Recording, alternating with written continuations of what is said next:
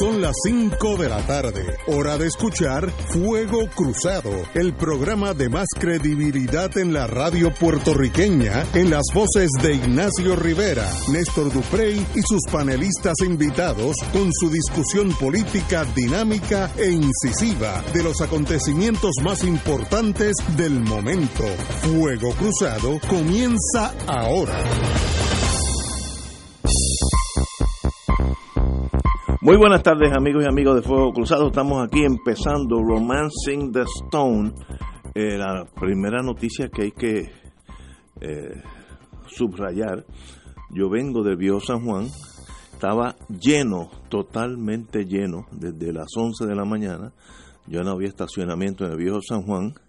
Así que obviamente las fiestas de la calle San Sebastián han cogido nuevo brío y estamos alegre de que la juventud y, la gente positiva del mundo se esté arremolinando, diríamos, en el campo eh, alrededor del viejo San Juan. Y si hoy jueves, que es el primer día de la fiesta, ya no había estacionamiento a eso de las 11, 11, 11 y media, quiere decir que la gente responde a la fiesta de San Sebastián. Así que qué bueno que esté pasando eso. Me alegro mucho por el pueblo. El pueblo es más valiente de lo que uno cree y tenemos que pasar esa página y comenzar a disfrutar al bello Puerto Rico y sobre todo las fiestas de San Sebastián. Ya yo tengo un grupo de buenos amigos para el sábado. Vamos allá en, en, en, francés se dice en más. Vamos completos para allá. Con, con, sí, con malas intenciones. Fíjate, te lo digo desde ahora. Vamos para allá con malas intenciones el sábado. Pero hoy, hoy estaba lleno, lleno, lleno los estacionamientos que yo pensaba que iba a ser eh, el principio siempre es lento, ¿no? Un indicio que el pueblo sigue caminando, tiene brío, tiene fuerza este pueblo, no lo detiene nada, ni un terremoto ni una tormenta, seguimos para adelante. Así que en ese sentido me alegro mucho por lo que yo vi hoy en el Viejo San Juan. Compañera. Pues yo coincido contigo, ¿verdad? Yo sé que, que la vida tiene que continuar. De hecho, todos nosotros que estamos acá en el área norte del país, noreste eh, y en otros lugares de nuestro país, pues hemos seguido, ¿verdad?, funcionando porque no podemos hacer de otra, tenemos que seguir trabajando, tenemos que seguir viviendo, pero al mismo tiempo eh, muchas personas de este área están solidarizándose con los hermanos y hermanas del área sur que sabemos que eh, siguen sufriendo muchas vicisitudes como consecuencia del, azote de estos temblores. Eh, y bueno, yo siempre desde que surgió el, la controversia artificial, a mi juicio, de las fiestas de la calle San Sebastián, eh, favorecí que se celebraran. Eh, no creo que haya que repetir las razones por las cuales lo hice, porque creo que son harto conocidas, se han repetido ad nauseam por, por muchísima gente en muchísimos foros. Eh, y lo que tenemos que pensar es que que ojalá que se den que se den bien, que no ocurra nada, que eso sea fuente de prosperidad para muchos de nuestros hermanos y hermanas que son trabajadores en esas fiestas, porque no podemos eh, primar sobre una crisis eh, pidiendo que se cree otra y hay mucha gente que depende de, del sustento eh, del año para, para subsistir, ¿no? Que eso es, eso es gran parte del sustento de su año en las fiestas de la calle San Sebastián. Así que yo siempre le digo a mis amigos que fiestas con responsabilidad y en solidaridad. Eh, hay que recordar que aunque uno esté en algún lugar donde sea, eh, teniendo un espacio em, grato de compartir con los amigos, no necesariamente uno deja de ser solidario. De hecho, eh, he escuchado a muchas personas, incluyéndome a mí, que esta situación de los terremotos nos ha afectado el sueño, no porque nos haya afectado, sino porque sabemos que que esto es motivo de mucha angustia para un enorme sector de nuestros hermanos y hermanas puertorriqueñas. Yo estaba incluso leyendo un artículo eh, muy emotivo como los que escribe en muchas ocasiones el periodista Benjamín Torres Gotay. Eh, recuerdo una columna que escribió hace ya varias semanas sobre la masacre de Trujillo Alto que el que no el que no se le pararan los pelos con aquella con aquella columna y no se le saltara quizás una lágrima, pues realmente eh, pues tiene que ver de qué está hecho. Pero este artículo que él escribió, donde narra eh, una noche, eh, por lo menos que pasó en, en el área de Yauco, y todas las experiencias que ha tenido con familias que están a la intemperie eh, en casetas, en campamentos, en barrios de, del pueblo de Yauco, pues realmente es conmovedor. Y uno pues lo lee porque quiere saber qué es lo que está ocurriendo, también quiere saber cómo puede ayudar. Eh, y, es, es realmente eh, triste que muchos de nuestros compatriotas estén atravesando por una situación como esta, porque como dicen muchos de, de, los que son entrevistados, pues uno del, del huracán pues se, se protege y el huracán pasa y volvemos a la normalidad, pero un temblor, un terremoto, que es impredecible, que uno no sabe si va a ser una réplica, si va a ser un terremoto de magnitud mayor, pues es algo que mantiene a uno en vilo, que mantiene, mantiene a uno en una gran incertidumbre. Uno puede tener casa, pero no se atreve a entrar. Eh, y hay personas que en este momento, por su edad, por su condición de salud, la están pasando muy mal. Personas que están en campamentos o en casetas a la orilla de la carretera, que dependen de la caridad de los demás amigos, hermanos y familiares para, para su sostén, eh, para su cuidado. Y, y, es un momento de enorme solidaridad, es un momento que requiere una gran empatía, una enorme solidaridad eh, con estos hermanos. Pero eh, debo aprovechar este espacio y esta, esta oportunidad de que estoy hablando de esto para recordar también que según la vida continúa y tenemos que seguir en la cotidianidad, y hay algunas personas, bueno, para quienes la vida pues vuelve a ser normal, eh, no podemos olvidar que hay gente que sigue sufriendo, que hay, hay gente que sigue en penuria, hay, hay gente que sigue en, en, el empobrecimiento. Y tengo que traer a colación el caso de una jovencita de 13 años eh, que por las malas condiciones de salud que persisten en el pueblo de Vieques perdió su vida. Eh, la joven necesitaba un tanque de oxígeno eh, o algo em, eh, particularmente por un ataque de asma muy fuerte que sufrió. Si no estoy equivocada, es sobrina de, uno de los pescadores que lucharon por la salida de la Marina de Vieques en, en la década del 60, 70, 80, 90 y hasta que finalmente eh, se logró sacarla de allí. Eh, y esta joven falleció eh, porque no tuvo la atención que necesitaba a su condición de salud respiratoria particularmente, porque es inconcebible el abandono al que se ha sometido a las islas de Vieques y Culebra, particularmente el abandono en áreas eh, básicas, esenciales como es la salud y la, y la educación. Y Vieques particularmente, lo que tiene un espacio allí de, de, una clínica, eh, Vieques no tiene hospital, eso llora ante los ojos de Dios. Y me pregunto, porque uno puede caminar y mascar chicle a la vez, si cuando hay una tragedia en el área sur tenemos que olvidarnos del resto del país, del resto de la gente que sufre, porque aquí se gobierna para todo el mundo y no podemos estar concentrando eh, nuestros esfuerzos eh, en, en, el área de sur exclusivamente, olvidándonos del resto del país que sufre, del resto del país que vive en necesidad. Y la gobernadora fue hace unas cuantas semanas a Vieques eh, y allí dio, dio tres o cuatro instrucciones. No, yo quiero que te llames ahora a la administración de edificios públicos porque un policía le explicó las condiciones infrahumanas en las que operaban en su cuartel, pero Vieques no tiene un hospital. Y encima de que tienen problemas de transporte, la situación de salud se hace mucho peor, porque si usted no se puede transportar de un sitio donde no puede tener adecuada atención de salud, usted los está condenando a morir. Y eso fue lo que pasó con esta niña, que pudo haberse salvado posiblemente si hubiera podido tener acceso a un hospital. Y eso llora ante los ojos de Dios.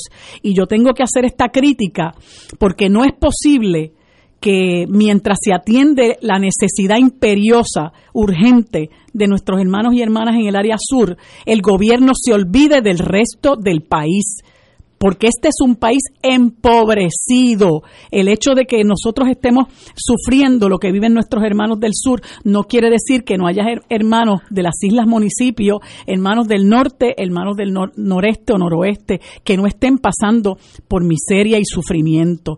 Así que desde aquí yo llamo eh, a, a, las autoridades pertinentes para que acaben de atender las necesidades que tienen eh, urgentemente los hermanos de las islas eh, de Vieques y Culebra, así como el resto de nuestro país que yo sé eh, que está sufriendo porque lamentablemente no podemos hablar de un país donde el ingreso per cápita es el que tienen en Singapur de 60 mil dólares al año y que bueno pues ocurrió un evento atmosférico, un evento natural y hay un área que se destruyó. No, es que esto es un país que vive en pobreza y esa situación tenemos que atenderla. Pero lamentablemente, como hemos dicho en tantas ocasiones, el término pobreza y el asunto de la pobreza está fuera del discurso de los programas y los planes y las campañas de los partidos tradicionales en este país y por eso es que tenemos que salir de lo tradicional y tenemos que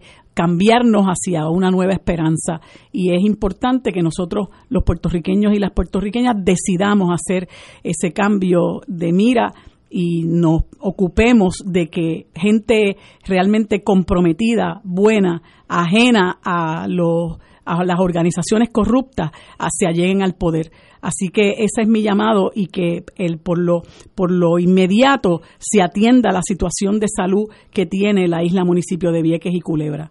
Señores, tenemos que ir a una pausa. Son las 5 y cuarto, 17, 15 horas. Y vamos a una pausa y regresamos ya mismo. Fuego Cruzado está contigo en todo Puerto Rico.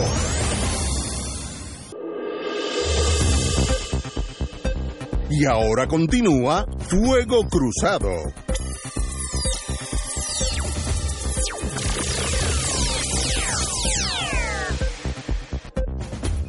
Regresamos amigos y amigas a Fuego Cruzado.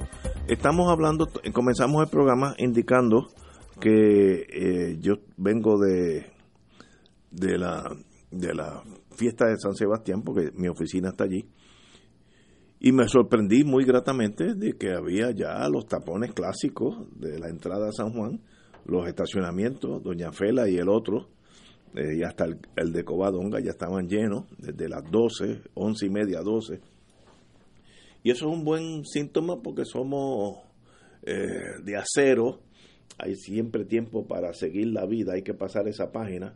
Yo creo que estas fiestas pueden también ayudar a recolectar fondos, ya sea dinero, ya sea bienes, etcétera, etcétera, eh, ya que van a entrar al viejo San Juan cientos de miles de personas, pues si algún, si todos dan el equivalente a un dólar, no sé si el municipio está organizado hacia eso, no sé, eso lo desconozco, pero es un, un podría ser un muy positivo a la gente damnificadas en el suroeste, suroeste de Puerto Rico.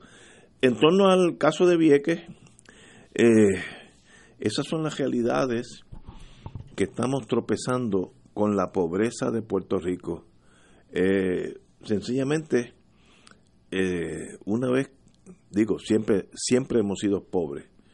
Eh, en los mejores momentos de Puerto Rico, cuando la 976 producía billones de dólares al año, billones, Puerto Rico seguía siendo pobre, tanto así que el per cápita, el ingreso per cápita de Puerto Rico siempre era la mitad de Mississippi, que es el estado más pobre de la Unión Americana, y yo que estaba en esos lares en el sur, eh, los Estados Unidos, los americanos se ríen, no, pero bendito, lo cogen a, a la chacota, como diríamos en Madrid, de Abasilón en torno a, a Mississippi, porque dice que, que aquello es eh, no es parte de la Unión Americana, por lo pobre que es.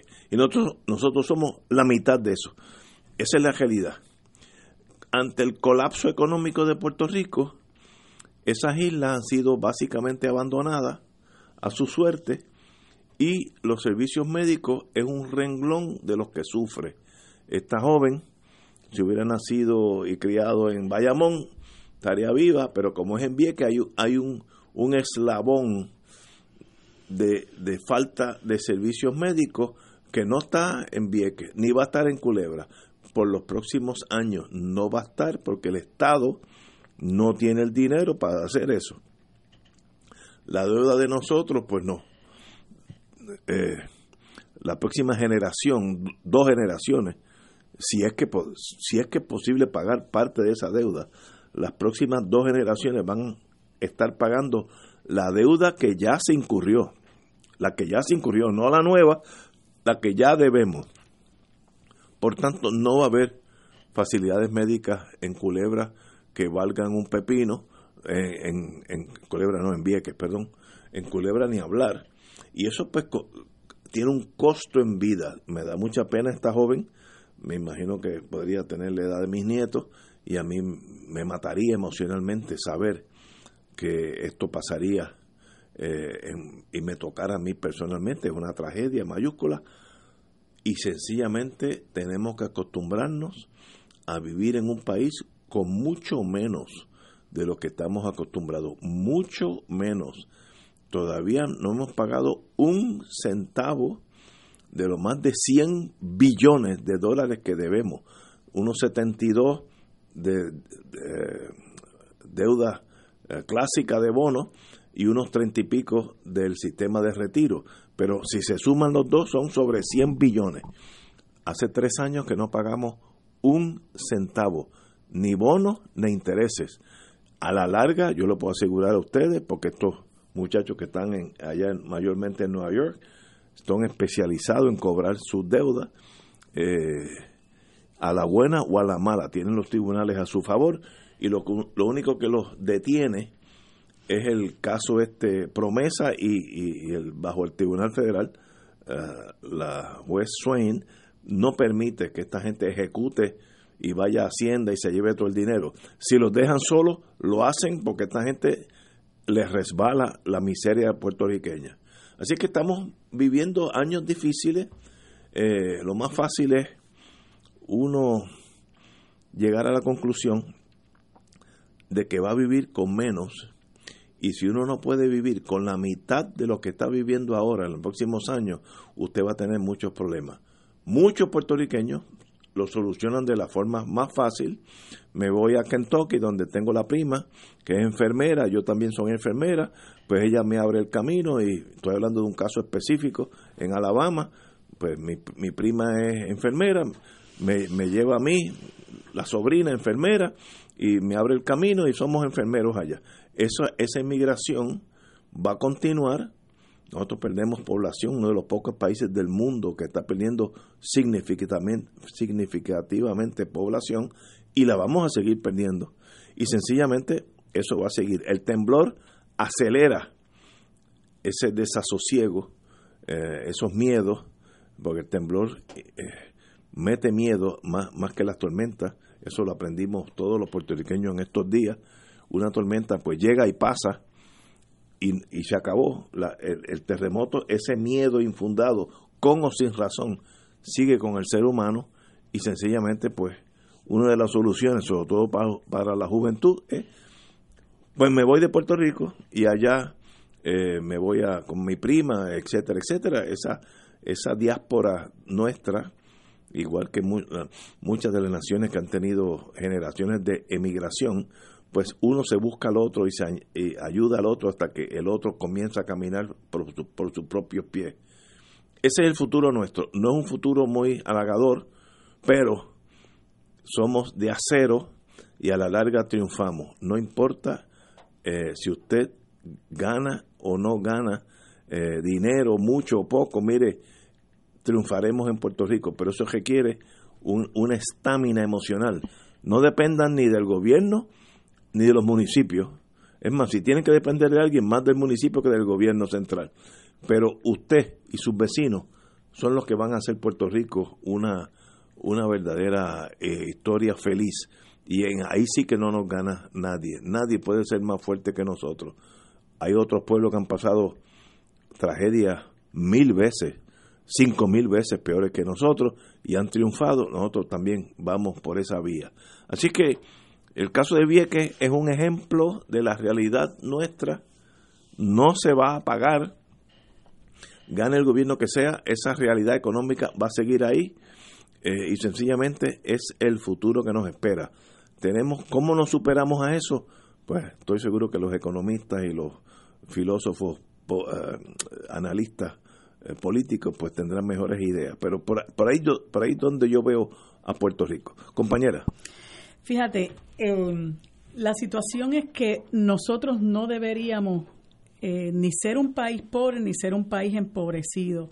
Nosotros a principios de la década del, del siglo XX éramos un país que aunque, ¿verdad? No éramos necesariamente un país pudiente, éramos un país donde había su pequeña burguesía, donde había agricultura, donde comerciábamos, que antes de que los estadounidenses nos, nos invadieran, eh, teníamos una carta autonómica que se asomaba por lo menos la posibilidad eh, de nosotros encaminarnos hacia la autonomía y a la final independencia. Eh, como finalmente, bueno, le pasó a, a Filipinas, como le pasó a Cuba, eh, con, su, con sus obstáculos por el camino, pero finalmente lograron ser independientes.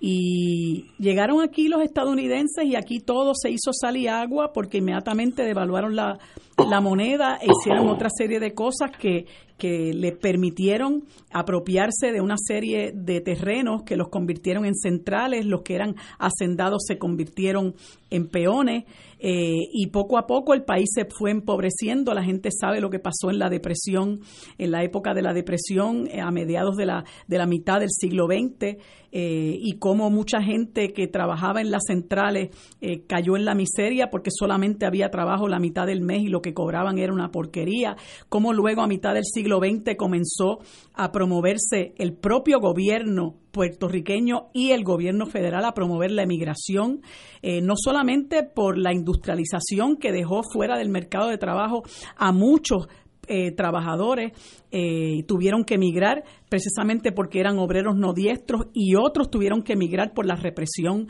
eh, política que se desencadenó en aquel tiempo, de lo cual la ley de la mordaza fue un gran detonante. Y así por el estilo y, y se crea se crean las, las, las 936 bajo bajo esta reglamentación del Código de Rentas Internas Federal, pero una vez eh, se decide eh, terminar con las 9.36, ¿con qué nos quedamos? Pues nos quedamos con la mano extendida esperando que sean los americanos los que nos resuelvan el problema, esperamos que, esperando que sean los los americanos los que vengan a darnos las soluciones. Entonces tenemos una serie de gobernantes irresponsables que ante la, falta de compromiso con el país y con su desarrollo económico y su sustentabilidad empezaron a endeudar al país hasta que nosotros hemos llegado a la situación en la que estamos.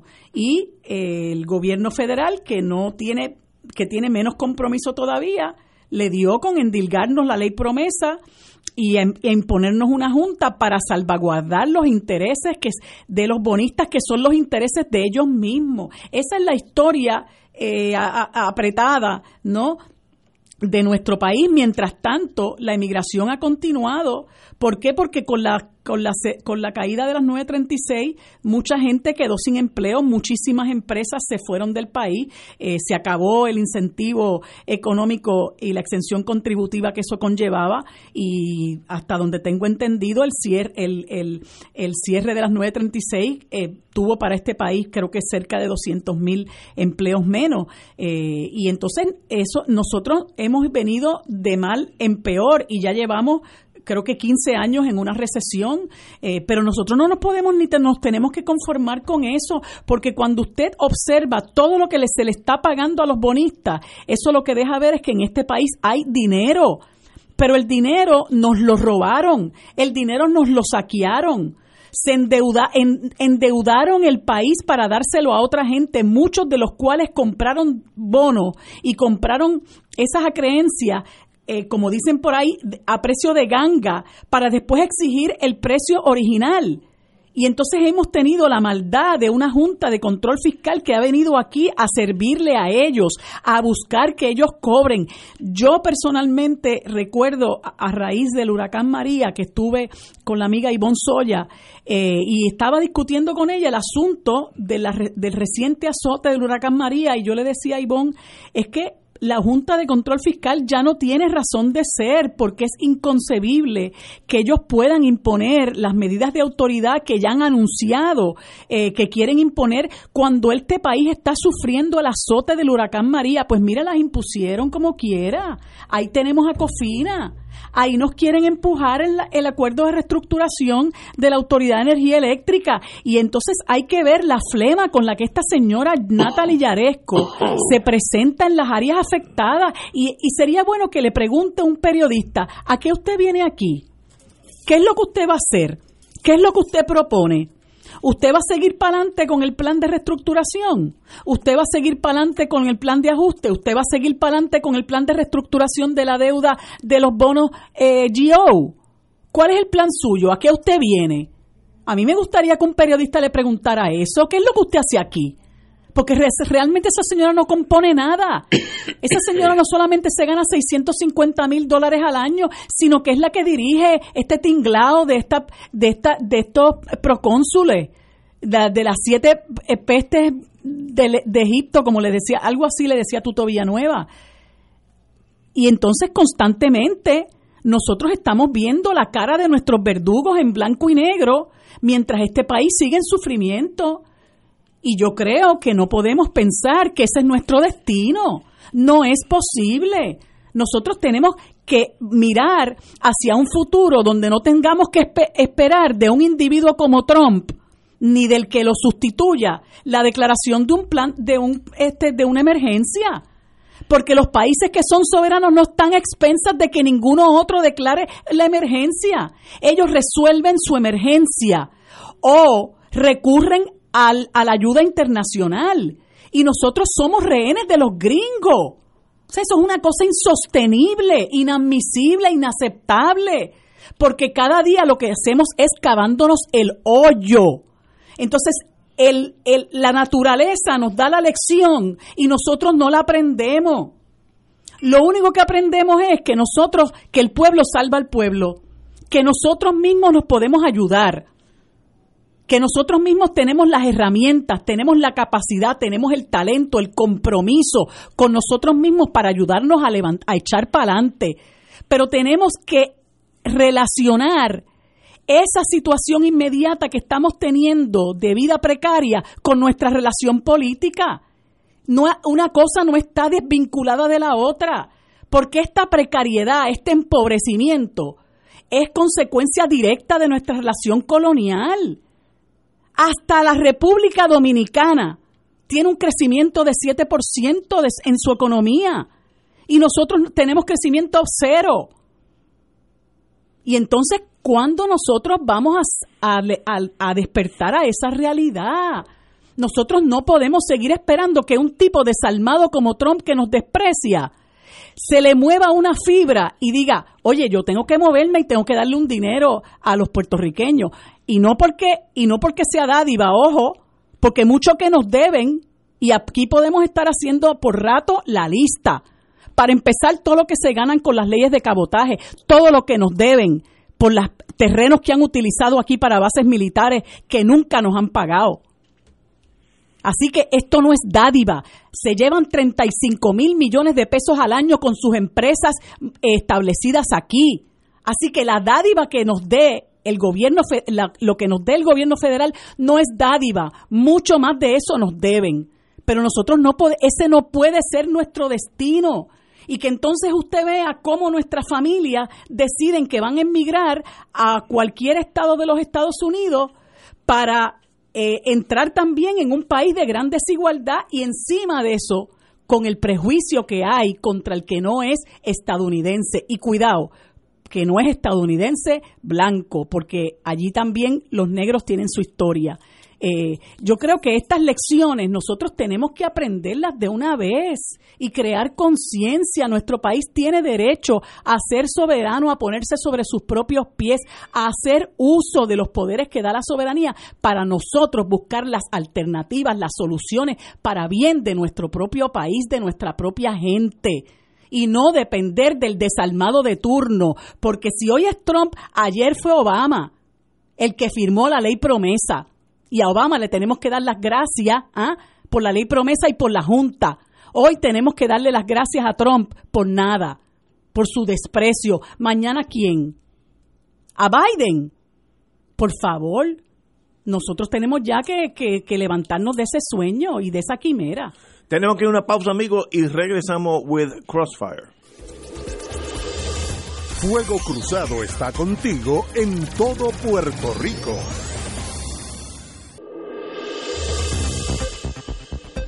Y ahora continúa Fuego Cruzado.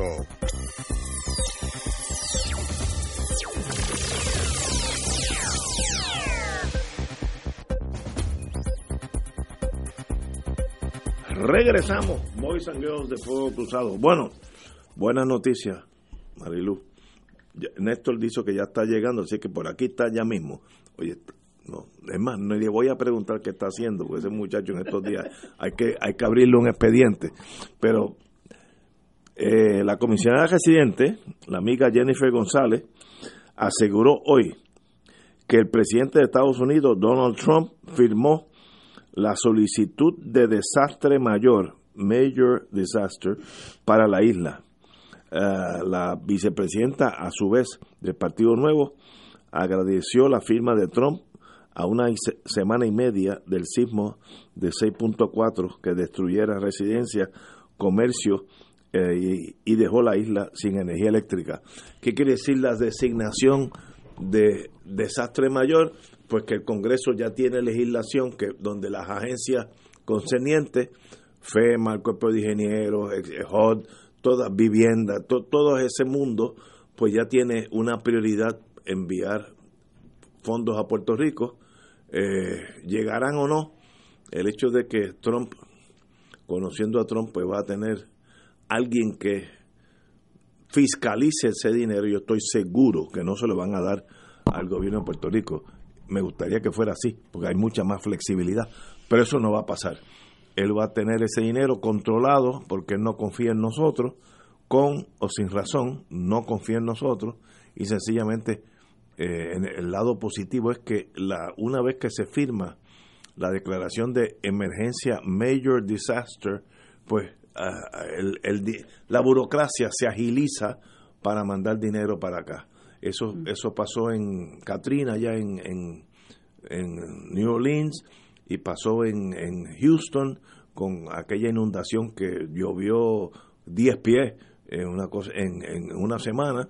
Eh, pero eh, aquellos estados pues estaban en una mejor posición porque el estado de Texas pues sí acepta la ayuda federal pero no es la única ayuda. Ellos tienen fondos estatales. Nosotros no estamos en ese mundo. Necesitamos básicamente toda la ayuda eh, que llega aquí es del gobierno federal. Eh, pero el paso más difícil en eso hay que felicitar a la señora comisionada residente, la señora Jennifer González, que obtuvo que el presidente dejara de pensar en Ucrania, en Rusia. Sí, no, ya ella obtuvo la firma de eso es lo importante. ¿Cómo se obtuvo es irrelevante?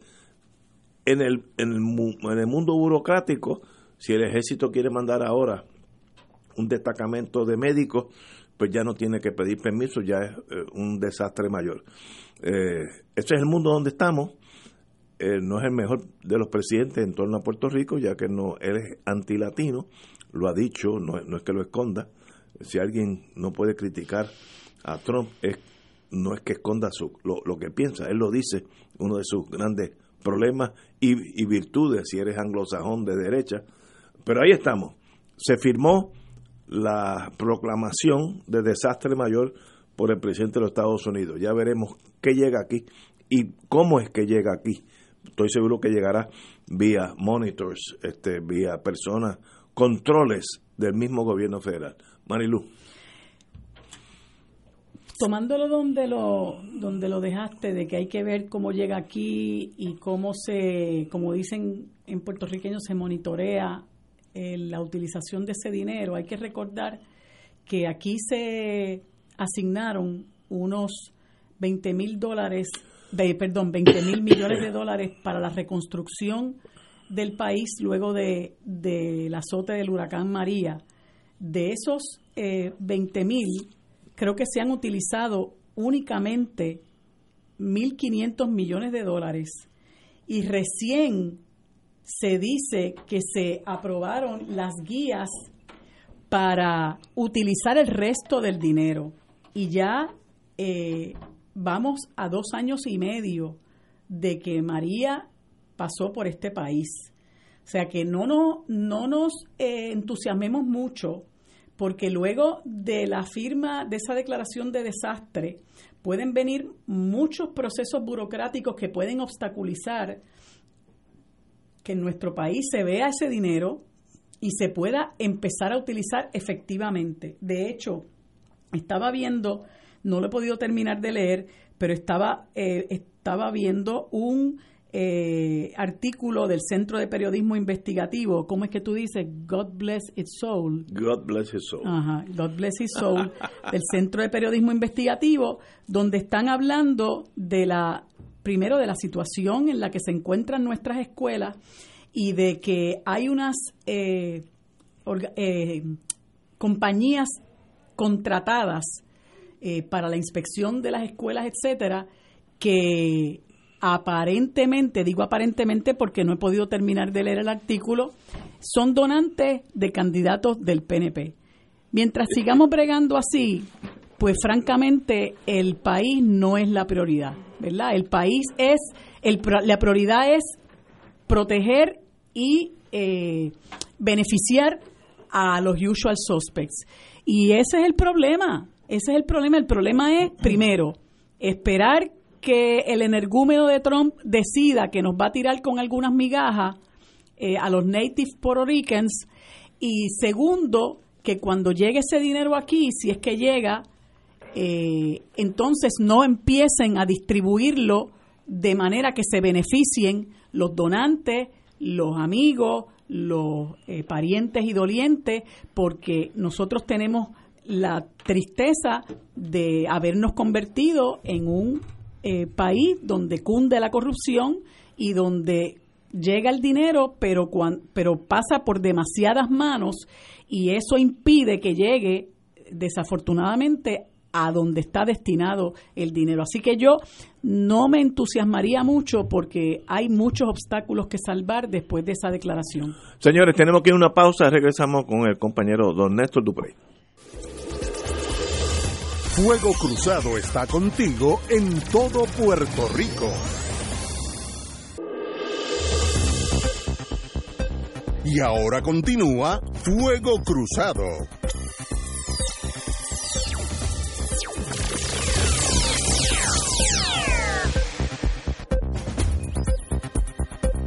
Regresamos, amigos y amigas, Fuego Cruzado. Compañero. Sí, primero que nada, déjame eh, brindarle mis excusas a la, a la radioaudiencia. Entre las 638 cosas que yo hago, pues la más importante, yo soy profesor universitario, déjame decirlo con todos los títulos, catedrático auxiliar de la Facultad de Estudios Humanísticos, de sus departamentos de Ciencias Sociales, Ciencias Políticas e Historia, y hoy tenía reunión de facultad.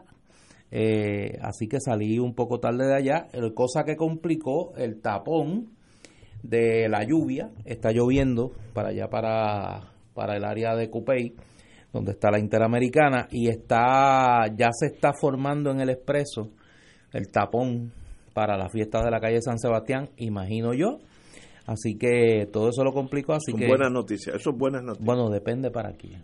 Para los que van para allá. Para los que van para allá a la fiesta, para los que vamos para allá, que no necesariamente vamos a la fiesta, pues es un tapón un poquito incómodo, pero pues se une al resto de las incomodidades del día. Eh, los escuché cuando venía de camino y estaban hablando del tema de la decisión que se anuncia hoy del presidente Trump, que declara una semana y media después del paso de los dos terremotos y añado yo, a punto de que probablemente ocurra un tercero, Dios nos proteja, pero la tierra ha estado temblando hoy con bastante intensidad, eh, declara eh, zona de desastre y es por aquí es que quiero empezar, no es a Puerto Rico, es a seis municipios del sur de Puerto Rico. Sí, sí, porque yo me imagino que habrá municipios por ahí que no hay ni una grieta. Eh, no, no, y dice, mira, aprovecha. No, son seis municipios. Guánica, Guayanilla, Ponce, Peñuelas, Utuado y Yauco. Con esa declaración que hace el presidente, los afectados en estos seis municipios podrán solicitar ayuda individual, incluyendo ayuda de vivienda temporera. Además de eso, los municipios y el gobierno de Puerto Rico podrán tener acceso a fondos para eh, medidas tomadas para salvar vidas, protegerlas y velar por la seguridad pública y reembolso, Ignacio, oyete esta, que esta te puede mm. beneficiar después. Reembolsos por el recogido de escombros. Ah. Ahí es que viene. Ahí hay dos acusaciones mínimo. Sí, no, pero eso es poquito, dos es poquito. La asistencia puede incluir subsidios para viviendas temporales y reparaciones de vivienda, préstamos de bajo costo para cubrir pérdidas de propiedad no asegurada, esa es la mayoría de lo que da FEMA, eh, y otros programas para ayudar a individuos y dueños de negocio en estos seis municipios.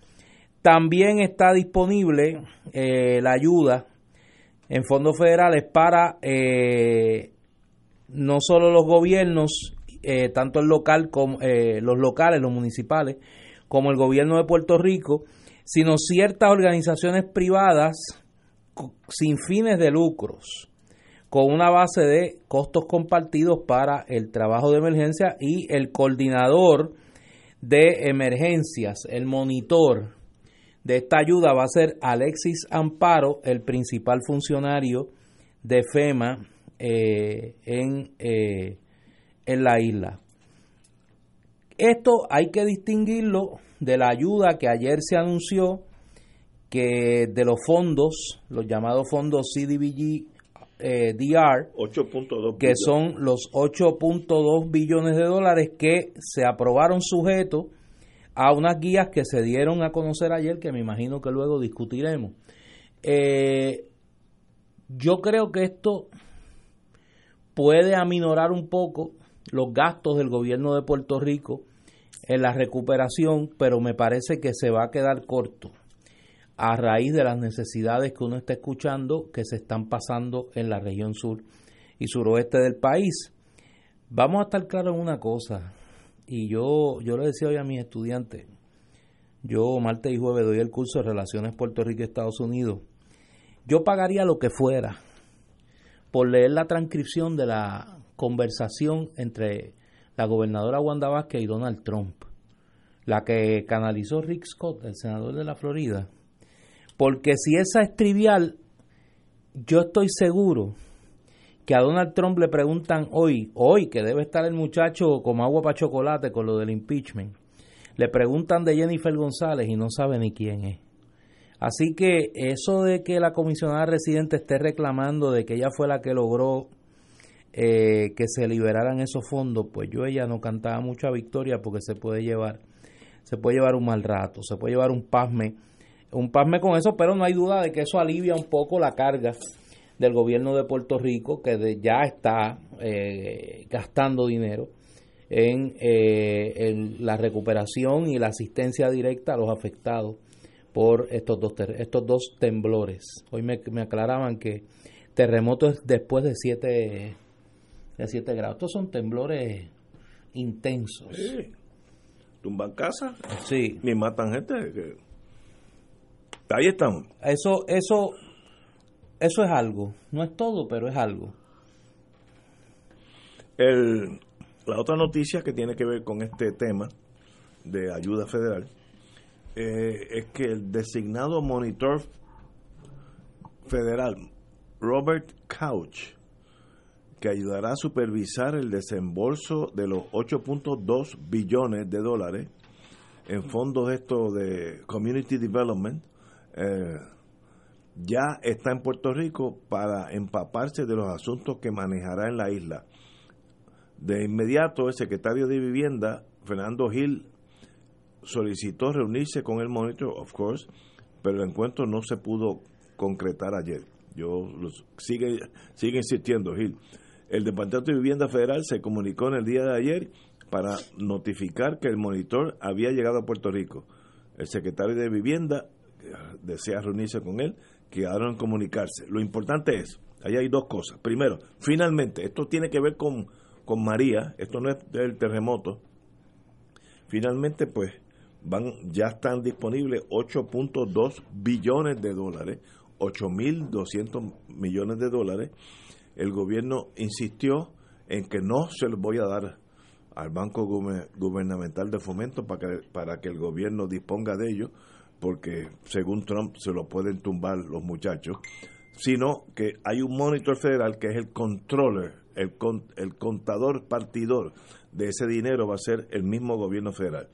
Yo no tengo problema con eso porque yo sé que como no hay confianza por el pillaje que ha habido, porque tampoco podemos escondernos, ha habido pillaje en los últimos 10 o 15 años de, fondos federales, lo mejor es que ellos mismos la administran, lo importante es que llegue. Y aparentemente ya están disponibles vía este monitor federal que se llama Couch, como cojín. Eh, Robert Couch, no sé quién es ese maestro, nunca lo he conocido, ya lo, ya lo conoceremos. Hay que velarlo. no, eh, no, él, es el que va a velar el dinero, así que, es Por eso. Él, él, es el de la pluma larga, va a ser él. Pero 8.2 billones de dólares es un montón de dinero, sea aquí, en Katrina, en New Orleans, en Houston, eso es una catarata de dinero. Ahí estamos, esa es la posición. ¿Qué hacemos con eso? ¿O qué, qué análisis tiene esto? Pues para eso estamos aquí. Compañera, usted diga, tiene la palabra. No, la compañera dice que no. Muy bien, pues, oye, fíjate, está, bueno, no, hay, tranquila. Es que yo, ya a veces. Tranquila ahora no, porque ahorita estaba agitada. No, es que yo la pongo a veces. Ella. Ella perdóneme lo que contesto algo. Es que ella, ella a veces me saca a mí de quicio y yo casi siempre la saco a ella de quicio. Es que tenemos aquí un ping-pong emocional. Pero. El punto. Pero fíjate, yo creo que. 8.2 billones es un montón de dinero. Sí, pero yo creo que aparte de lo que tú llamas el montón de dinero. Es un montón de dinero. Aquí lo interesante son las guías, las llamadas guías que el gobierno federal aprobó para disponer de estos fondos. Número uno, eh, que solo se pueden utilizar para gastos de vivienda. Eh, no se pueden utilizar para otras cosas. Para, no, no, no no se pueden utilizar para rehacer la red eléctrica de Puerto Rico específicamente. El dinero que se utilice no puede, tiene que ser para pagarle a empleados que cobren 15 dólares la hora. O menos, ¿no? O menos. No pueden cobrar más de 15 dólares la hora. Una ley de Josellito, ¿te acuerdas? Sí, la, la, la orden ejecutiva aquella que, que él firmó. Y lo tercero, me parece que lo más importante, el nombramiento de un monitor. Lo más importante, lo crucial. si no, no lo envían. Por eso, si no, no lo van a enviar. No lo van a enviar. Si no, no lo van a enviar. Yo haría lo mismo aquí entre nosotros. Yo haría lo mismo. Bueno, yo norteamericano haría lo mismo.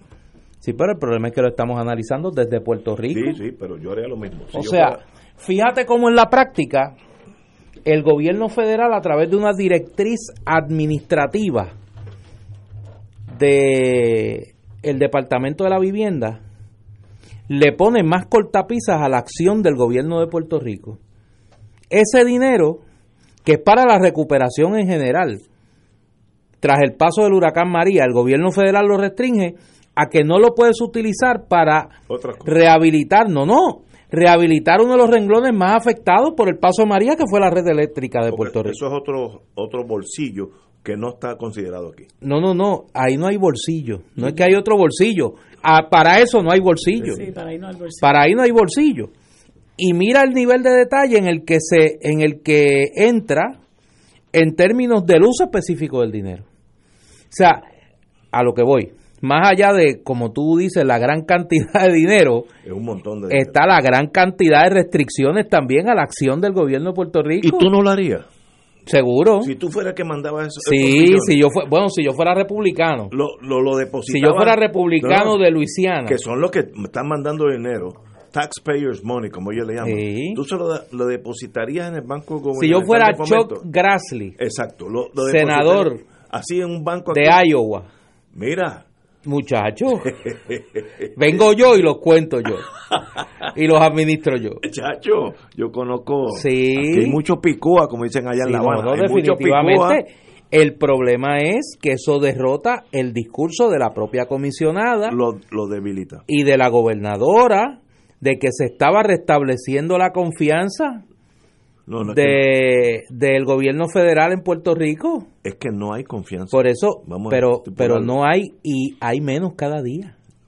No hay confianza. Por eso. No puede ser menos porque ya no hay. No, no, por eso, pero se sigue. a cero. O sea, el restablecimiento de la confianza se eh, sigue alejando. se sigue alejando. Se sigue Y con razón, eh, recuérdate, eh, las cosas que han pasado ¿Tú en Puerto? Rico de corrupción gubernamental. eh, Lo de y Julita. Ayer pasó la señora Keller. Oye, parece que lo de Julita hay más cositas. Debe haber. Parece que hay más cosas. diríamos en el campo, se rumorea. Se rumorea. Parece que eso es, mira, eso es como el- un chispitín, como un chililín. Pero por eso es Sí. que el gobierno dice, yo no le voy a dar dinero a esta gente porque se lo... Y empiezan a, a subcontratar entre los mismos, las mismas 10 personas. Yo te puedo decir hasta los nombres porque yo sé, yo sé quiénes están montados. Y si cambiara el gobierno a los colorados, te puedo decir los 10 que se van a montar. Los, son los mismos. Y, y esto no puede ser. Yo gobierno lo administro yo. Y si te- tengo que hacerle un techo a Doña Yuya allá en adjunta, yo soy el que subcontrato el que va a hacer el techo. Yo, el gobierno federal. Pero fíjate Yo lo cómo en haría ese así. cálculo del gobierno federal, y tenemos que tener cuidado también en nosotros no caer en la flagelación como deporte. Ah, no hay, no se incluye en la ecuación la participación de funcionarios y, e industriales federales en la corrupción tras el paso a María. Que los hubo. El tumbe de Cobra y FEMA fueron Sí, todo, sí, sí. eso fue intramural, no. entre americanos toditos. Sí, sí. Y yo, gobierno federal, lo voy a meter preso porque eso es irrelevante. Ahora, al gobierno de Puerto Rico no le doy un centavo porque se lo van a tumbar. No estoy diciendo que vaya a pasar.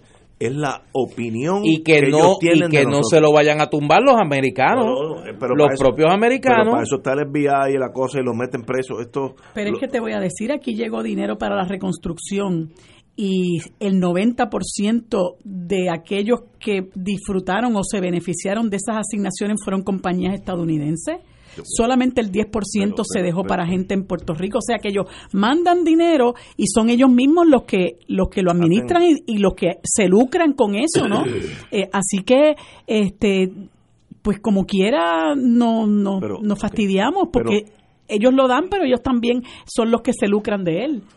yo no tengo problema alguno que nos manden 8.2 billones, billones, 8.200 millones de dólares para vivienda en Puerto Rico. Tampoco tengo problema que lo administren porque mira lo que ha pasado aquí con los fondos públicos, miren lo que ha pasado. Así que yo en eso lo entiendo perfectamente. Tenemos que ir a una pausa, amigos. Fuego Cruzado está contigo en todo Puerto Rico.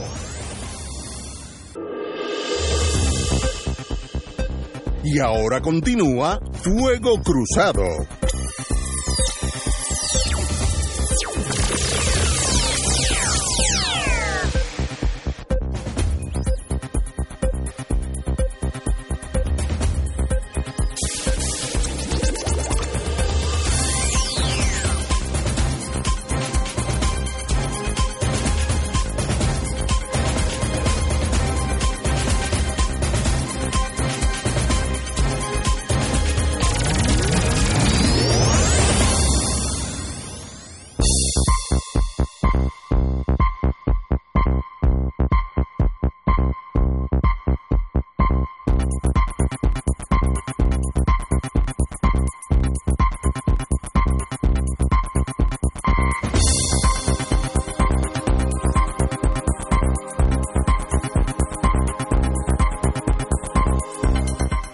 Amigos y amigas, eh, turismo, la agencia de turismo que está en buenas manos, tengo entendido, por lo menos la gente que está en ese mundo dice que tiene la, la persona, Carla Campos, sabe lo que está haciendo, dice que hay miles de cancelaciones. Mire, eso es normal y es de esperarse.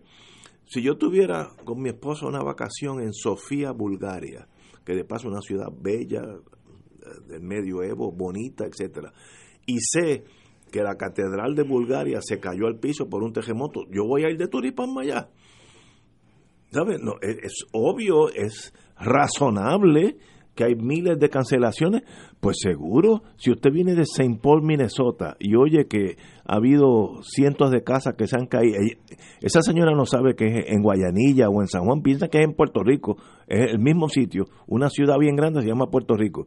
Así que eso hay que manejarlo congelaciones públicas y aguantar el golpe, pero no hay duda el hecho de que va a haber cancelaciones. Y en eso la alcaldesa tuvo razón. Yo hoy almorcé con un dueño de un hotel y me dijo que estaba contentísimo. Todos los hoteles en el Bío están llenos todos estos días. Pero me dijo que si se hubiera pospuesto, aunque hubiera sido para la semana que viene, que no es nada, él perdía la mitad de, de, la, de las reservaciones, porque la gente reserva esto, eh, sobre todo los que vienen de Estados Unidos, y ya cogieron sus vacaciones para esta misma fecha. Por tanto, si tú lo mueves dos semanas, una semana, etcétera, le arruinan las vacaciones a ellos, se tienen que ir a otro lado de vacaciones.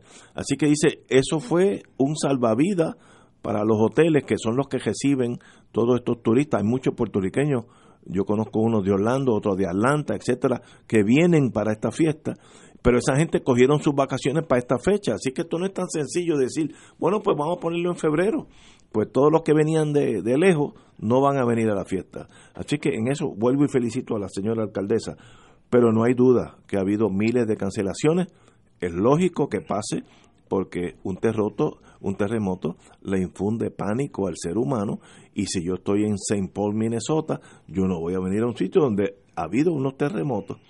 Igual que yo no iría a Bulgaria, si sé que, pasó algo. Yo no tengo que enterarme los detallitos. Algo pasó en Sofía, Bulgaria, pues no voy para allá. Ese es el, turismo, un, un, negocio que es muy frágil porque de cualquier cosita baja a cero. Así que estamos bien montados, pero hay que aguantar este golpe y, aprender de ello. Néstor. Mira, yo sobre este tema he sido bastante cuidadoso porque me parece que aquí, en esta crisis, cada cual, además de las medidas que el gobierno tiene que tomar, que la empresa privada tiene que tomar, pues cada cual tiene que tomar sus propias medidas y tomar sus decisiones. O sea, sabemos todos, todos, que estamos en un momento de inusual actividad sísmica en Puerto Rico, particularmente en la región suroeste. Las fiestas de la calle San Sebastián son en el norte. Ah, que puede temblar en el norte, sí, pero eso podía pasar antes de los terremotos o de los temblores del de, 7 de enero. Pues mire, cada cual tiene que tomar sus propias decisiones de si va, si no va, a dónde va, dónde se queda, dónde duerme, dónde vive. Eh, yo creo que hay un elemento de responsabilidad individual que cada cual tiene que ejercer. Mire, yo creo que la alcaldesa, cualquier decisión que tomara, iba a tener un costo si ella decidía cancelar la fiesta, tenía un costo económico, tenía un costo eh, hasta cierto punto psicológico de la gente que entendiera que pues era una oportunidad de distraerse eh, y que la situación no era para llegar al punto de cancelar la fiesta. Y si mantenía como las como las mantuvo la fiesta pues iba a tener un costo también. Yo creo que ahora cada cual vida cuenta que las fiestas se van a celebrar, pues mire, cada cual tiene que tomar la decisión. Eh, ir a una fiesta no es una obligación. Usted no está obligado a ir a una actividad multitudinaria. Usted va si quiere. Seguro. Usted va si quiere. Y va cuando quiera. Y va el tiempo que quiera. Y va a hacer lo que quiera. Y va, y digo, dentro de el orden, la ley, la prudencia, pero, pero cada, hay un componente de responsabilidad individual que cada cual tiene que, tiene que ejercer. Ahora, en cuanto a los funcionarios de gobierno, yo creo que aquí se cometieron unos errores en este asunto del DMO. Yo vi una propaganda del DMO de, donde señalaba la región sur como diciendo, mire, donde único hay problemas es aquí. Eh, hay que tener cuidado con eso y claro que se va, la actividad turística se va a afectar. Si usted sabe que hay un lugar donde está, donde hay actividad sísmica, usted no probablemente no va a ir. O va a decir, mire, a mí no me importa, yo voy para allá y, a Dios que reparta suerte. No, pero esa es la excepción. Por eso, pues por eso. Y eso, pues hay que entenderlo.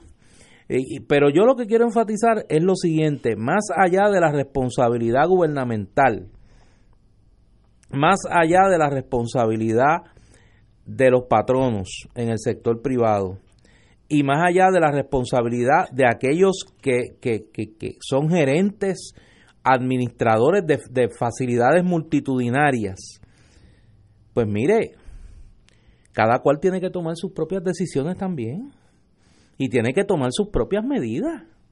Hay un alto componente en situaciones como esta de responsabilidad individual y cada cual tiene que ejercerla lo mejor posible. Igual que las actividades que hay programadas para un sitio como el Choriceo, que es un lugar que de ocurrir algún sismo, Dios no lo quiera, ¿verdad? Y, esto eh, sea cosa del pasado, eh, muy pronto eh, la situación es muy peligrosa, porque para los que han ido al Choliseo saben que es un sitio donde usted no puede embarar a correr porque se va a llevar a medio mundo por encima, se lo van a llevar usted por encima, es sumamente difícil eh, y usted decide si quiere ir o no quiere ir a las actividades que están programadas, entre las cuales está el concierto de Tommy Torre, el concierto de Ricky Martin, etcétera. Eh, había una actividad, hay una actividad a finales de este mes eh, para, para el centro de convenciones, que encima de eso está construido ¿ah? en área eh, eh, susceptible a terremoto, que lo ha dicho 1500 veces eh, el doctor Molinelli y siguen construyendo allí. Y yo, entonces yo digo, pero ven acá, y el empeño en que se cancelen las fiestas de la calle San Sebastián. Por eso siempre dije desde el principio, esto es pura politiquería, realmente. Aquí se sacó el sable para ver cómo yo le doy una puñalada a Carmen Yulín y claro, mucha gente se montó en esa guagua y empezaron con la fiesta de la calle San Sebastián, no, porque si la seguridad, no sé qué, mire, hay que mirar las cosas con un poquito más de detenimiento y sensatez, eh, pues las fiestas se están dando, como dice Néstor, va el que quiere, va el que no quiere, nosotros no va el que no quiera, esperamos todos que quien vaya lo haga con mesura, lo haga, eh, ¿verdad?, con, con mucha cautela, eh, irresponsablemente y que todo marche bien para, para los que van, para los que no van y para los que ahora están pasando una situación difícil. Eh, hay, que, hay que clamar porque haya paz, porque haya eh, tranquilidad, porque podamos superar estos momentos tan difíciles, pero claro está, hay cosas que nosotros como seres humanos no controlamos. Mira, son los eventos de la naturaleza, a eso estamos expuestos todo el tiempo yo voy a, para no hablar de nadie, eh, voy a hablar de mí. Ayer yo fui al juego, al primer juego de la serie final, en el estadio de Irán Bison. Muy bien. Una, una facilidad donde iba a haber mucha gente. Digo, claro, yo me siento en el Palco 10, allí con la turba de estrella y hombre hambriento. Eh, y, y yo en broma y en serio les decía, nosotros nos sentamos al lado del portón que divide la zona de palco del dogado de los cangrejeros. Y yo le dije, bueno, si rompe a temblar, abrimos el portón y nos tiramos al terreno de juego, porque es la, es la opción más fácil. Hoy hay juego en Mayagüez. Pues mire, yo si hubiese podido ir, no iba a Mayagüez. Ahí ya me da, como diría Chiqui Drácula, me da mello. Me da mello y no voy. Eh, pues cada cual tiene que tomar una de sus decisiones individuales. Yo hice como Chiqui Drácula, me dio mello y no voy a Mayagüez. Pero tiene que la gente tomar sus decisiones y claro, y tomar sus providencias. Aquí lo dijo Pepe Molinelli, mire, asegúrese que donde usted está es un lugar seguro, que donde usted trabaja sea un lugar seguro, que, mira, acaban de anunciar que está cerrado el tránsito hacia el viejo San Juan por la fiesta de la calle San Sebastián. Eso son buenas noticias. ¿Para quién? Para, para, para, bueno, para los que están en la fiesta, Eh, vuelvo y pues, digo. Pues, pues eso es pero para los pobres mortales que vamos para allá, Ah, no, y que no, no, no- Si tú vas a, a llevar una carta ahora, pues no vas a llegar. Pero, No, claro Pero que qué no. bueno que la gente responde eh, con su propio criterio. Excelente, muy bueno. Yo, yo en eso lo veo positivo. Tenemos que ir a una pausa, amigos, y regresamos with Crossfire. Fuego Cruzado está contigo en todo Puerto Rico.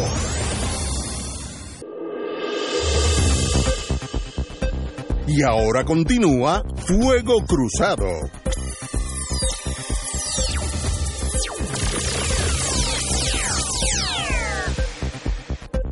Amigos y amigas, hay un artículo. Oye, la gente no se acuerda de Chiqui Drácula, me están escribiendo. Yo, yo no me acuerdo. Sí, Chiqui Drácula era un personaje que Eso no era- salía en un programa mexicano. Ah, no, yo no sé. Era un vampiro así como este. Sí, que le daba mello. En vez de miedo decía, me, dio- me dio mello. Y a mí me dio mello y no me tira Mayagüez.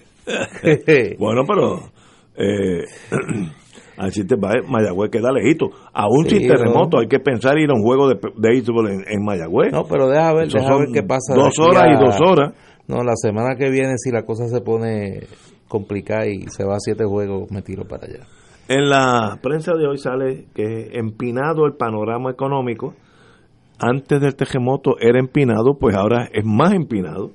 Eh, y varios eh, economistas eh, y, un, y un sociólogo pues tienen algo que decir, con gente inteligente. Cito al amigo Joaquín Villamil, lo que va a, a determinar el crecimiento económico en Puerto Rico son los fondos federales que lleguen. Pues dependemos de este muchacho Trump. Marta Quiñones, expresidenta de los economistas, indicó, nosotros vamos a tener que decirle a las personas que se, que, se puede venir a Puerto Rico a pesar de diferentes temblores, que nosotros sabemos manejar las emergencias, es reconstruir al país con la esperanza de que vamos a responder eficientemente. Muy bien dicho por la señora economista Marta Quiñones. Y Emilio Pantoja, sociólogo, en un país que está en recesión, que tiene una clase política corrupta, incompetente, Ahí nada más. le ha, Está claro. le ha mandado, le ha mandado, Eso por el centro del plato. le ha mandado con Ahí nada más. vamos, a- vamos a empezar de nuevo. Te ahogaste. Con, con, con- con Pantoja, voy de nuevo con No, Pantoja. Emilio, Emilio no economiza. Emilio le ha mandado un Emilio no economiza en palabras. en un país que está en recesión, que tiene una clase política corrupta, incompetente, desastres naturales, una red eléctrica que todo el mundo sabe que no funciona, pues usted tiene un país que no tiene condiciones para atraer inversión nueva. Tiene razón el señor, así que yo no sé. Sí. qué es, pero bueno. Y Moody's, casa acreditadora, que eso es importante, porque esos son los que a- asesoran a gente a traer o no dinero a Puerto Rico. Es probable que los daños causados por los terremotos mitiguen una tendien- tendencia reciente de actividad económica positiva y aumenten el riesgo de que más residentes y corporaciones busquen reubicarse. En otras palabras, la emigración. Y en eso también Moody's tiene razón. No estoy en desacuerdo con ninguno de los cuatro, aunque dicen diferentes visiones, pero obviamente nosotros desde María y habíamos entrado en un- un- una baja económica impinada, el terremoto no ayuda. Así que, como dice Joaquín Villamil, depende del dinero que en- venga de Washington para ver si la economía se mueve. Esos son, ese es el... Y, y- y fíjate, nadie habla de la deuda, eso se quedó en la nada, eso como ya los puertorriqueños Eso nos- vendrá ya mismo. eh, nos olvidamos de eso, pero la Junta, ¿para qué está la Junta ahí? La Junta no está para estar en una oficina ahí en Mayagüez, en, en, la, en, en Atorrey, perdón, calle Mayagüez, etcétera. La Junta está ahí para cobrar la deuda, es una agencia de cobro y en algún momento van a cobrar con la sangre nuestra, pero van a cobrar. Así que estamos en momentos difíciles, pero we shall overcome. Digo, no, te pongas tan dramático que con la sangre nuestra, pero... No, no, con sacrificio. Por ejemplo, esa niña que se murió en Vieques, en una economía más, más eh, holgada, hubiera visto un helicóptero o un avión de emergencias médicas que lo hubiera traído. Pero si eres pobre, pues ese helicóptero no existe, entonces te mueres. Así que la pobreza cuesta vida. Estamos hablando como es la vida en realidad. Ser pobre es mucho más difícil que ser rico. No estoy diciendo que son más o menos felices, otro renglón. Pero ser pobre, los servicios esenciales son pobres también. Bueno. Eh, y aquí que no hay servicios esenciales. Muy poco. Le hemos dejado en las manos a la Junta definirlo y ellos han definido que los servicios esenciales son buscar los chavos de donde los haya para pagarle a los bonistas. Estoy de acuerdo. Y eso, pues, ¿verdad? Hay que ver, gracias, gracias a, ¿verdad? Al, al universo que el pueblo ha ido tomando conciencia, porque al principio cuando la Junta llegó aquí, éramos un, un sector limitado los que los que estábamos en contra de la Junta, eh, y recuerdo cuando se celebró la primera reunión en, el, en el Condado Plaza, que no sé si se llama así realmente ahora, este y Ricardo Rosselló nos mandó la fuerza de choque y allí dieron palos, tiraron pepper spray y todo eso porque estaba un sector nutrido de los que, ¿verdad? Estamos en, en contra de todas estas cosas este, eh, protestando contra la celebración del primer cónclave que tenía allí la Junta de Control Fiscal. Poco a poco la gente se fue dando cuenta y hoy la Junta es prácticamente anatema en este país, salvo para dos o tres que insisten en, en, en defenderla y en actuar en complicidad con ella. Lamentablemente, una de esas personas es la gobernadora, ¿verdad?, que se ha rendido a los pies de la Junta inmediatamente que juramentó, pasaron pocas semanas y ya se estaba reuniendo con, con, Carrión y con Yaresco y, a renglón seguido expresó su, su, su conformidad eh, con el plan que eh, proponía el recorte a las pensiones y más tarde con el plan de reestructuración de la Autoridad de Energía Eléctrica eh, expresiones que yo creo que no fueron pensadas lo suficiente y que ya muy pronto va a tener que, recoger vela, pero nosotros realmente necesitamos, eh, si usted va a gobernar, mire, gobierne para el país, no gobierne para la Junta y piense en, las decisiones que toma, en las expresiones que va a hacer, que forman opinión y que a fin de cuentas son... Eh, contradictorias con el interés del pueblo. O sea, cómo usted frente a lo que expresan tantos economistas de prestigio en este país, eh, ¿cómo usted va a plantear que hay que apoyar y que hay que firmar el plan de reestructuración de la Autoridad de Energía Eléctrica? La Junta es mala para el país y yo creo que ya todo el país, la mayoría del país lo entiende. Y usted representa al país, no representa a la Junta. Y hay que, esa pelea hay que seguirla dando porque si se siguen aprobando los planes de reestructuración y el plan de ajuste de deuda, aquí no, que, no va a quedar, como dice Ignacio, estaca en pared. Y, y, el país hay que tratar de salvarlo de, a cualquier, de cualquier manera. Y Wanda Vázquez, si sigue por donde va, pues está demostrándole al país realmente que ella es Ricardo Rosselló parte 2. De hecho, yo no tengo la menor duda, a mí no me lo tiene que probar, pero gente que todavía, por las razones que sea, eh, cifran alguna esperanza en, en ella por, porque, bueno, ha cambiado en alguna forma sus estilos. Señores, no se dejen engañar porque aquí muchas veces hay mucha planta y poca luz y cuando venimos a darnos cuenta, pues nos pasaron el rol otra vez. Algún día yo espero que se contabilice cuánto nos ha costado a nosotros en servicios esenciales al país la corrupción.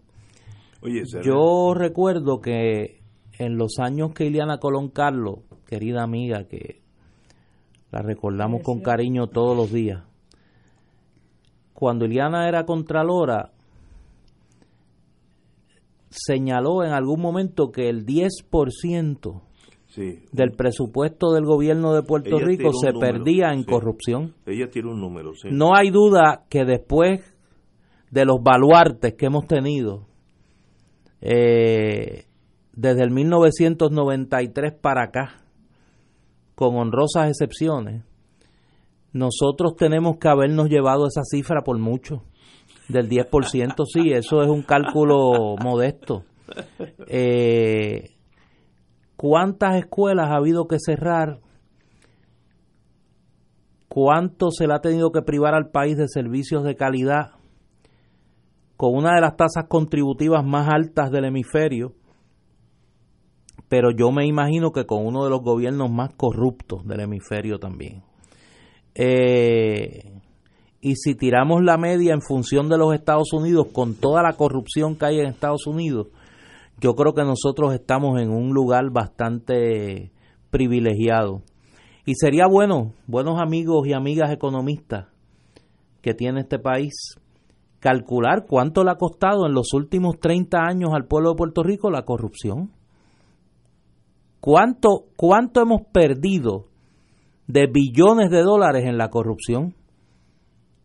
Ese, ese número nadie, yo, yo no lo he escuchado recientemente. ella dijo, era No, no, cuando Iliana, cuando Iliana era Contralora dijo el 10% wow. del presupuesto del país. Señores, tenemos que ir a una pausa y regresamos with Crossfire. Fuego Cruzado está contigo en todo Puerto Rico. Y ahora continúa Fuego Cruzado. Back in the US of Oye, buenas noticias. Sin daño mayor, la manufactura en Puerto Rico. Las empresas mantienen su producción. Eso son buenas noticias. El secretario de Desarrollo Económico, Manuel Lavoy, informó que se ha comunicado con numerosas empresas y ha recibido además el insumo de las organizaciones empresariales, grupo de manufactura, etcétera, para confirmar que el sector opera con normalidad. Qué bueno, porque esos son trabajos seguros, buenos sueldos y además producen dinero para, para el Estado. Así que la manufactura sigue eh, siendo uno de los pilares principales en Puerto Rico. Eh, la, la, industria aquí de, eh, farmacéutica aporta casi el 20% del presupuesto de Puerto Rico, así que es una, un renglón importantísimo y qué bueno saber que están bien, compañero. Bueno, eh, hay otros renglones de la, de la economía puertorriqueña que sería interesante que pudiésemos que pudiésemos tener la información. Ayer hablábamos del tema del turismo en la zona oeste con, con Piculín Ortiz y sería interesante eh, hablar y saber qué efecto ha tenido más allá del turismo y en este caso la, la manufactura, eh, la actividad sismológica en la economía, en la economía nuestra. Oye, llega una noticia aquí que eh, no sé ni cómo tomarla. El ex jefe, sí, sí, el ex jefe de la Administración de Desarrollo Socioeconómico de la Familia, Esteban Pérez Ubieta, se declaró culpable esta tarde en el Centro Judicial de San Juan de siete cargos de conspiración la alegación formó parte de un acuerdo con la oficina del panel para el fiscal especial independiente, mediante en el que los delitos de modalidad grave de intervención indebida eh, en las operaciones públicas, falsedad ideológica y archivo de documentos falsos se reclasificaron al de conspiración, que es un delito de modalidad menos grave.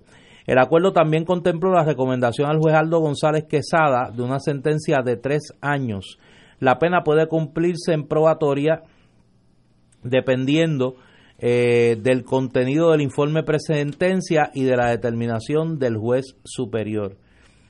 Eh, interesante, yo conozco a, Esteban, eh, estudiamos juntos en la UPR, en la Facultad de Ciencias Sociales.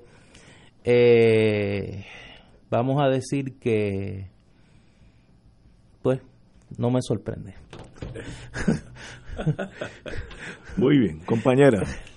Bueno, eh, es un caso más de, corrupción de los que tanto se han dado en, en este país. Yo no estoy en contra, al contrario, yo favorezco que todos estos casos se procesen eh, me irrita enormemente el que se el que en muchos casos se mire, se pase se haga de la vista larga el Departamento de Justicia. Eh, favorezco que se procesen porque tiene que haber procesamiento para que se acabe la impunidad. Eh, y pero no tengo ningún problema con la reclasificación del, de, los delitos, con las conversaciones que haya con la fiscalía, porque eso es parte del proceso eh, penal, eh, siempre y cuando queden eh, debidamente reivindicados los intereses públicos que se supone que representa el Estado. Uno como abogado, pues hace su trabajo, pero también tiene que entender que cuando estamos trabajando con personas que son culpables, por así decirlo, y sobre todo personas que han metido la mano en el dinero que a todos nos corresponde, en el dinero eh, que, todo, que todos aportamos, este, hay, que ser, hay que ser mucho más cauteloso, mucho más riguroso. Eh, y si eh, yo no, no tengo claro el, todos los, los, los, los casos de los que se le acusaba a este señor, pero me parece que si se ha llegado a este acuerdo y, se está considerando una sentencia de tres años, posiblemente es una, una alegación eh, justa y yo lo que espero es que esto sirva de, ejemplo a los que tengan la, la, intención de meter la mano donde no corresponde o de utilizar el poder que tienen, que es una de las vertientes que se da, utilizar el poder y la posición que tienen para venir a beneficiar a otra gente con dinero, con dinero público. Lo triste en este país es que este tipo de casos son no son no son la norma, son la excepción porque todavía lo traigo a colación porque es lo que lo más reciente quizá eh, me viene a la mente el hecho de que aquí el superintendente del Capitolio ha salido por la puerta ancha. Las alegaciones que se han eh, hecho contra este, este señor eh, mejor conocido como Gerencito que desembocaron en la renuncia de la secretaria del Departamento de Recursos Naturales han pasado por debajo del radar. Mucho se dijo, pero nada se ha hecho. Y yo digo que si eh, hubo la renuncia de la secretaria eh, del Departamento de Recursos Naturales, ya sea porque renunció voluntariamente, se le pidió la renuncia, ese caso merece investigación y hasta donde nosotros sabemos no ha pasado absolutamente nada. Y yo tengo una total falta de esperanza con la nueva secretaria de Justicia por sus dichos y por sus hechos, porque incluso con esos referidos que hizo recientemente al fiscal especial independiente de los casos del chat de Telegram, eh, se discute la posibilidad de que haya eh, la, eh, defectos técnicos porque ella no remite los casos haciendo una expresión eh, particularizada de cuáles son los delitos que se le imputa a cada cual. Y eso, eh, yo no soy experta en la ley del fiscal especial independiente, pero pero según lo que estaba escuchando del licenciado Pamón Roca, eh, puede conllevar el que muchos de estos casos no prosperen, porque una obligación del secretario de Justicia cuando hace este referido al fiscal especial independiente es que tiene que particularizar luego de la investigación que se haga en el Departamento de Justicia los delitos por los que encuentra como se dice en el argot leguleyo, causa para referirlos al fiscal especial independiente y eso no se hizo. Eh, y tengo la impresión de que, eh, pues, muchas de estas cosas van a pasar por, por, por debajo del radar porque eh, me parece que la secretaria de Justicia está más pendiente de los vándalos de la del verano del 2019 que meterle mano a la corrupción que tanto daño nos ha hecho. No hay duda que eso es un renglón que cuando nosotros, lo que ya tenemos unos añitos, crecíamos, la corrupción era desconocida en Puerto Rico, inexistente. Y de momento esto es un, un virus que... Digo, pero espérate, espérate, espérate. Déjame decir, decir algo porque pues, si no, no duermo esta noche. Mm. Corrupción ha habido aquí... Ah, bueno, desde Adán y Eva. Desde Colón. Ahora, sí. Desde que llegó Colón. Y luego cuando llegó aquel muchacho Juan Ponce de León. O sea, sí, sí, no, no, desde Tuvo ahí. en Florida, tuvo no, no, desde Florida. ahí, desde ahí. Y en tiempos de España, como tú dices, ni te ocupe. Pero No, no, no hay duda de que ahora se tiene, primero, un conocimiento mayor de los casos de corrupción.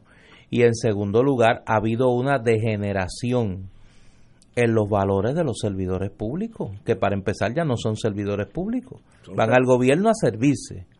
Eh, y la ética del servicio público que se practicó aquí, particularmente luego de la década de los- del 40, cuando se establece la ley de personal, cuando se, se, se monta la estructura moderna de administración pública en Puerto Rico, bajo la administración de Redford Guy Togwell, eh, no hay duda de que nosotros llegamos a alcanzar unos niveles de honestidad y de probidad administrativa, bueno, que eran la envidia De muchos de, de países. muchos países del Sí, mundo.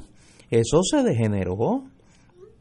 Y podríamos hacer un programa de la historia de la corrupción en Puerto Rico, particularmente cómo se fue degenerando el servicio público en Puerto Rico. Pero no hay duda que nosotros hemos llegado a unos niveles eh, impensables hace varias generaciones. Oye, Que no la así, plantilla, no era así cuando yo era pequeño. la no plantilla de secretarios de educación nada más. ¿Cómo no? Oye, Víctor Fajardo y Julia Kell es el para dar una muestrita nada más. en línea. Por eso. Y ni hablar de aquellos que tuvo Luis Fortuño, que tuvo cuatro en cuatro años, que cual de los cuatro, eh, tú sabes, Uno le pegó fuego a su casa para bueno, cobrar pegó algo. fuego a la el casa. secretario de Educación Y que le aquella Lady in Blue, de Dean Blue. sí, y el pobre Carlos Chaldón, querido amigo, que cuando salió dijo, yo no sé ni qué hago aquí, si aquí quien manda es el gobierno federal. Dijo cuando salió la Secretaría de. Educación. Eh, así que eh, nosotros cuando cuando Puerto Rico tenga un gobierno honesto y que funcione de verdad, Ay, una de las cosas que tenemos que hacer es comenzar a lograr que la corrupción tenga consecuencias. Mientras usted sienta que usted puede robar, defraudar la confianza del pueblo de Puerto Rico y no le va a pasar relativamente nada, que usted llega, como este caso que hablábamos hoy, llega al tribunal y hay un acuerdo para que usted se vaya, cumple unos añitos en probatoria y le dan así como le daba este Ángel Guardián a Ángelo, en esto no tiene nombre, y eso no se hace. No puede ser. Aquí tiene que haber triple, usted tiene que restituirle, usted tiene que restituirle el triple de lo que usted le roba al pueblo de Puerto Rico. Usted no puede volver a ocupar un puesto público si usted le roba al pueblo de Puerto Rico. Usted tiene que pagar, tiene que pagar por ser corrupto. No puede ser que ser corrupto no cueste, no cueste que usted vaya preso por corrupción, sale de la cárcel y tiene los millones de dólares que se robó esperándolo en su casa para usted administrar los atrochimoches como hizo Víctor Fajardo.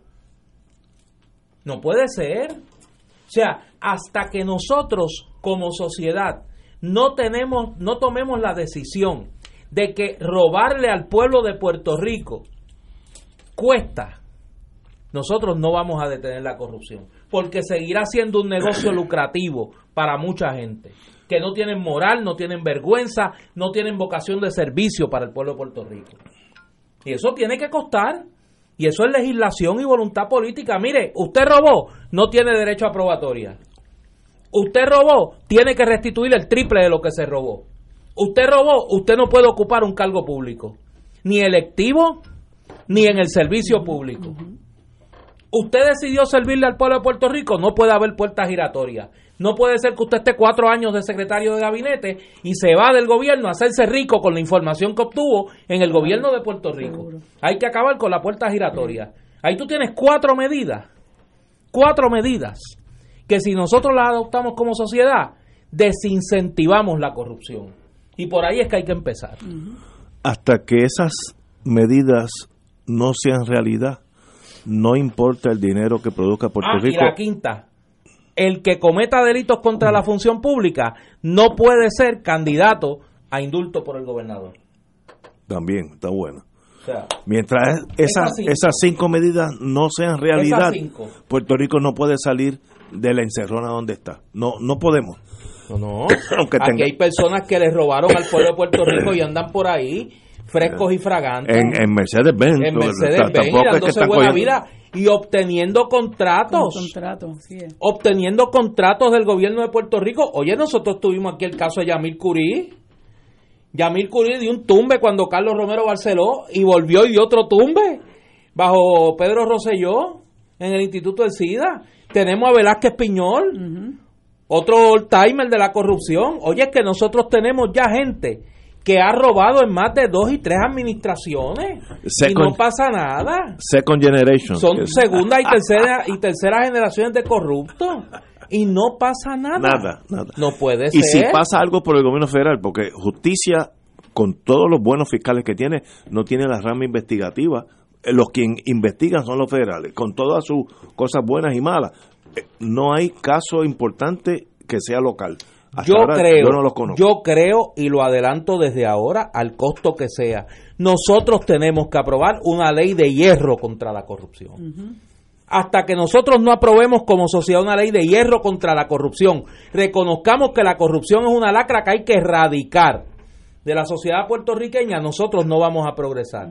No puede ser que una persona le roba al pueblo de Puerto Rico y tenga derecho a probatoria, a libertad bajo palabra, a salir de la cárcel y administrar lo que se robó, a pensión del gobierno de Puerto Rico. ¿Cómo es posible? Y a conseguir contratos. A conseguir contratos nuevamente en el gobierno. Nada de eso puede ser. Pues, tiene que ser un paria. Usted se convirtió en un paria de esta sociedad. Mire, cójalas de Villadiego y se va para Alabama, para pa, Texas, para donde usted quiera. Pero aquí es un paria. No puede ser, no puede haber mano blanda para eso, porque eso, como dice Néstor, es una lacra y nos ha hecho tanto daño. El problema que tenemos es de por qué no se ha aprobado esa ley de hierro, es porque tristemente los partidos que nos han gobernado están contaminados con la corrupción. Entonces yo no, yo no hago esto porque si, si hago esto cuando te toque a ti, me vas a tirar al medio a mí. Entonces lo que hacemos es que lo dejamos todo por lo bajo. Yo me ras yo, te rasco y tú me rascas, ¿ves? Porque todos eh, padecemos de lo mismo. Entonces yo te voy a proteger mientras mientras tú me protejas a mí. Y, y por eso es que tenemos el caso de, de eh, Anaudi. Y Anaudi. El PPD tiene su Anaudi y el PNP tiene su Luzgardo y así por el estilo. Y cuando venimos a ver, hacen mucha fanfarria con el código anticorrupción y todo se hace sal y agua porque la gente nos sigue robando en la cara. En, el, en la Asamblea Legislativa, ese asunto de la repartidera de contratos y de los empleados fantasmas, lo que hay es un relajo un relajo. Entonces, del Senado contratan en la Cámara, de la Cámara contratan en el Senado. Se traen de afuera los políticos derrotados, al hijo, al amigo, los hijos talentosos, los parientes y los dolientes. Eso lo que, lo que da es vergüenza. ¿Y quién le mete mano a eso? Nadie.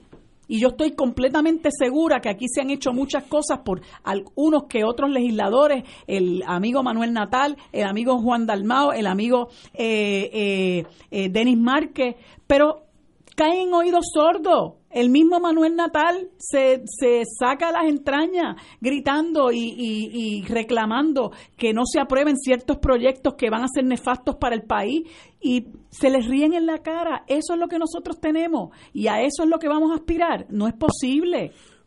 tenemos que ir a una pausa, amigo. Fuego Cruzado está contigo en todo Puerto Rico.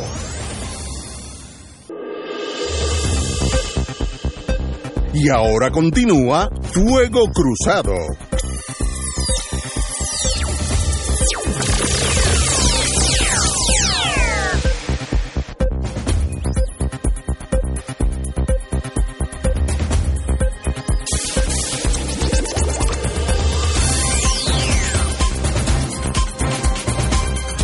Regresamos, amigas y amigas, a Fuego Cruzado. Aquí en el PNP, oye, en el PNP hay una especie de purga Sí, ahí está la boca. Pues esas cosas pasan a, en a los Stalin. No, no, en los regímenes de partido único eso pasa, hay purga. Como no tienen con quién pelear, pelean entre ellos. ¿Qué está pasando entre los Mira, una mujer identificada como Betsy Rodríguez no sé qué. sometió una querella en el PNP contra el alcalde de Arecibo, Carlos Molina, conocido en la literatura como Gayuya por violar el reglamento de la colectividad al supuestamente endosar al candidato independiente al Senado, Abel Nazario. La querella sometida por Rodríguez con fecha de hoy jueves sostiene que Molina violó el reglamento del PNP. Eh, Rodríguez indicó en el escrito que, y citan, tengo entendido que Molina endosó a Nazario y que debe ser descalificado por dicha acción. Esto viene, ronda, viene rodando eh, porque en estos días le radicaron una querella a, contra el hijo del alcalde de Lares, de Roberto Pagán, que estaba aspirando a una ah, a, sustituir a su padre en una elección especial de delegado. Radicaron una querella contra este contra este ciudadano eh, alegando que no podía ser candidato porque había endosado eh, la candidatura de Abel Nazario también. Y antes de eso habían descalificado a un candidato alcalde del PNP, creo que era el de Naranjito, era, de un pueblo así pequeño de la isla, porque endosó a Vargas Vidot. O sea, que allá hay una especie de... No, es estalinismo. Sí, sí, sí. el estalinismo anexionista. Ah, mira, de la alcaldía de Sidra, Alberto Reyes Garcet, que era precandidato a la alcaldía de Sidra, que lo descalificaron también por endosar a Abel. O sea, que hay una especie de persecución con, de, de, purga contra los que endosaron a Abel en el PNP. Increíble. Sí. A ver, que ¿Tú endosaste a Abel? No, a ver que siempre ha sido estadista. Sí. Imagínate si llega a ser popular lo, lo Y dos veces acusado. y puede salir. Sí. ¿Cómo es que tú dices un récord de pista? Tiene un récord de pista, tiene un récord de pista de dos acusaciones. And counting, porque tú no sabes si de aquí a allá Mira, lo acusan por está tercera ahí vez. nariz con nariz con qué le Si están en empate, hay que jugar un jueguito de desempate. Al primero que acusen por tercera vez, ese va adelante. Mira, yo sé que tenemos bien poquito tiempo, pero es que me llegó una noticia que yo creo que debemos todos, ¿verdad?, compartir. Hay una doctora que se llama Enid Santos Cintrón, que le dicen Cuchita y es del barrio Magas Abajo de Guayanilla, que perdió su oficina en Guayanilla y ella frente a su casa, frente a su casa en el mismo pueblo improvisó un área eh, ver, en un área verde frente a su residencia en la calle Algarrobo de la urbanización Santa Elena del pueblo de Guayanilla y allí está atendiendo pacientes. Y yo creo que eh, este tipo de cosas nosotros tenemos que conocerla porque con ese con esa gente es que nosotros podemos echar para adelante. Gente de, un gran corazón y de un gran compromiso con su país. Y yo garantizo que esa es la gran mayoría de nuestro pueblo. Estamos de acuerdo. Nos quedan dos minutos. Las aerolíneas, aerolíneas se han disculpado por el brinco en precios y han venido con una teoría. Oye, tienen buenos abogados. Dicen no es que yo suba el precio, es que si tú vienes ahora mismo al aeropuerto, el precio es otro.